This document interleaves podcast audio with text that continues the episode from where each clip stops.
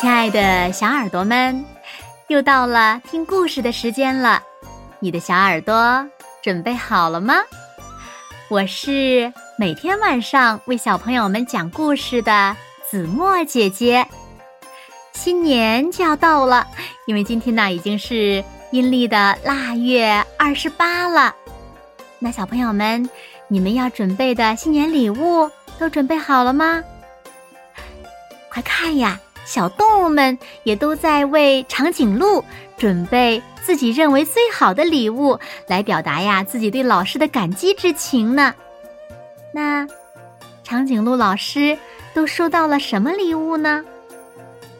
一起来听今天的故事：最珍贵的礼物。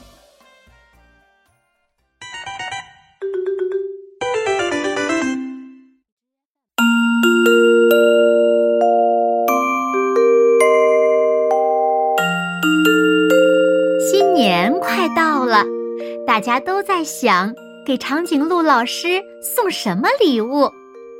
长颈鹿老师平时对每一个小动物都很好，每天给小动物们批改作业，要忙到很晚才能休息。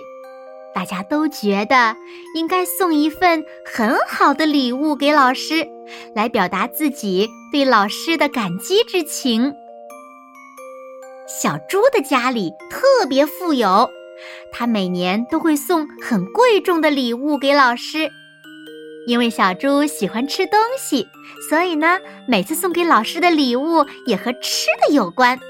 小猪第一个说：“我要送给老师一份美味的蛋糕。”小松鼠也不甘示弱地说：“我要送给老师一件连衣裙。”小松鼠家里的条件也很好，每次呢，它总能想到一些特别的礼物送给老师，所以老师也一直很喜欢小松鼠。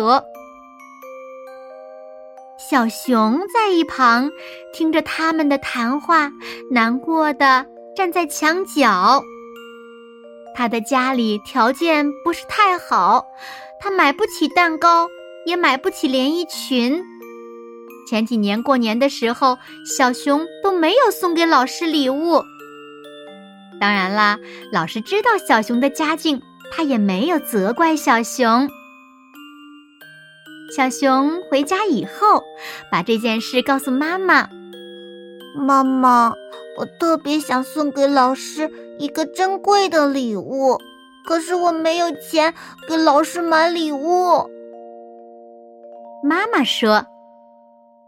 孩子，礼物不一定要花钱买。在很远的海边，有一种会发光的贝壳，特别漂亮。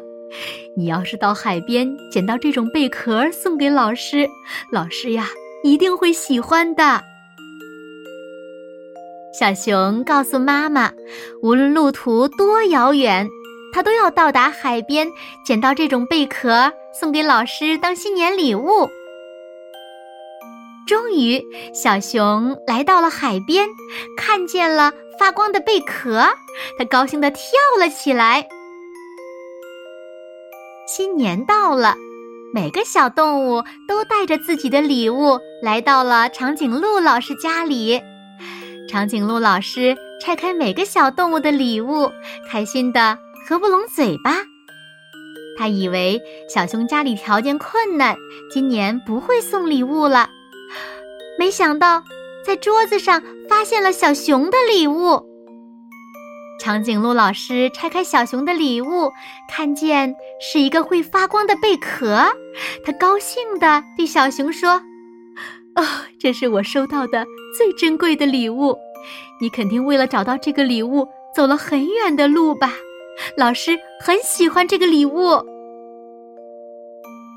老师停了一下，对同学们说。